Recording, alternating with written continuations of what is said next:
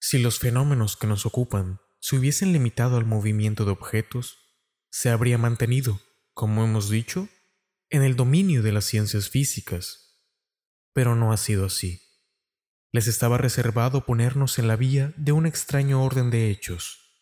Se creyó descubrir, no sabemos por iniciativa de quién, que el impulso dado a los objetos no era el simple producto de una fuerza mecánica ciega, sino que en ese movimiento intervenía una causa inteligente.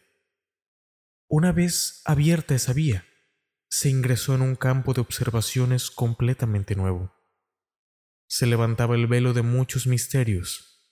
¿Hay en efecto un poder inteligente? Esa es la cuestión. Si ese poder existe, ¿cuál es su naturaleza?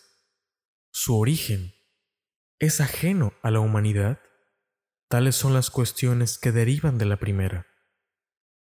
Las primeras manifestaciones inteligentes tuvieron lugar por medio de mesas que se levantaban y daban con una de sus patas un número determinado de golpes. De ese modo respondían sí o no, según lo convenido, a una pregunta formulada. Hasta aquí, nada resultaba convincente, por cierto, para los escépticos, pues se podía creer en un efecto del acaso.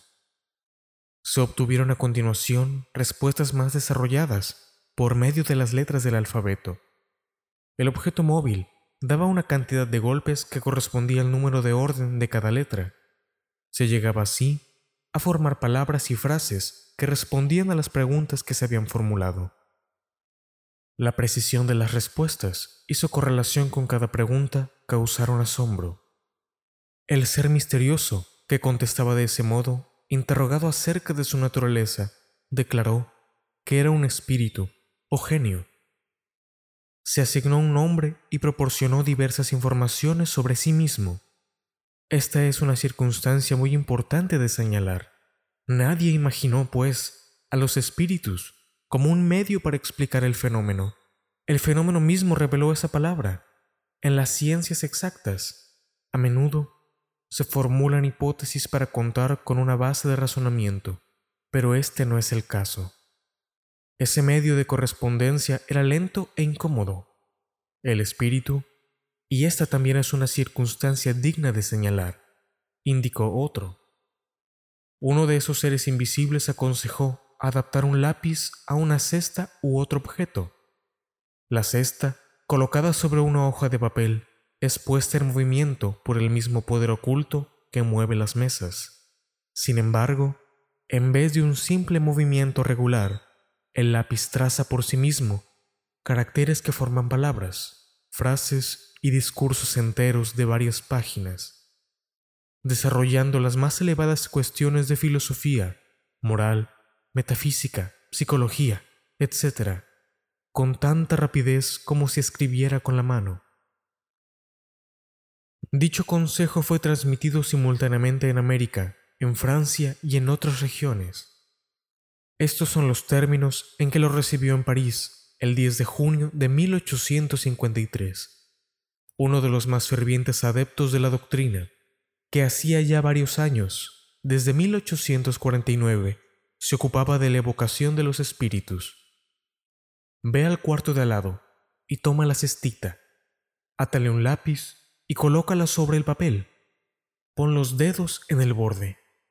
Unos instantes más tarde, la cesta se puso en movimiento y el lápiz escribió de un modo muy legible esta frase. Esto que os he dicho os prohíbo expresamente que se lo digáis a nadie.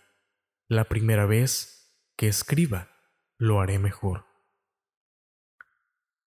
Dado que el objeto al que se adapta el lápiz no es más que un instrumento, su naturaleza y su forma son por completo indiferentes. Se ha buscado la disposición más cómoda, por eso muchas personas hacen uso de una pequeña tablilla. La cesta o la tablilla solo se pone en movimiento bajo la influencia de ciertas personas dotadas en este aspecto de un poder especial, a quienes se ha designado con el nombre de mediums, es decir, medio, o intermediarios entre los espíritus y los hombres. Las condiciones que otorgan ese poder dependen de causas, a la vez físicas y morales, aún imperfectamente conocidas, pues se encuentran mediums de todas las edades, de ambos sexos y en los más diversos grados de desarrollo intelectual. Esa facultad, además, se desarrolla con el ejercicio.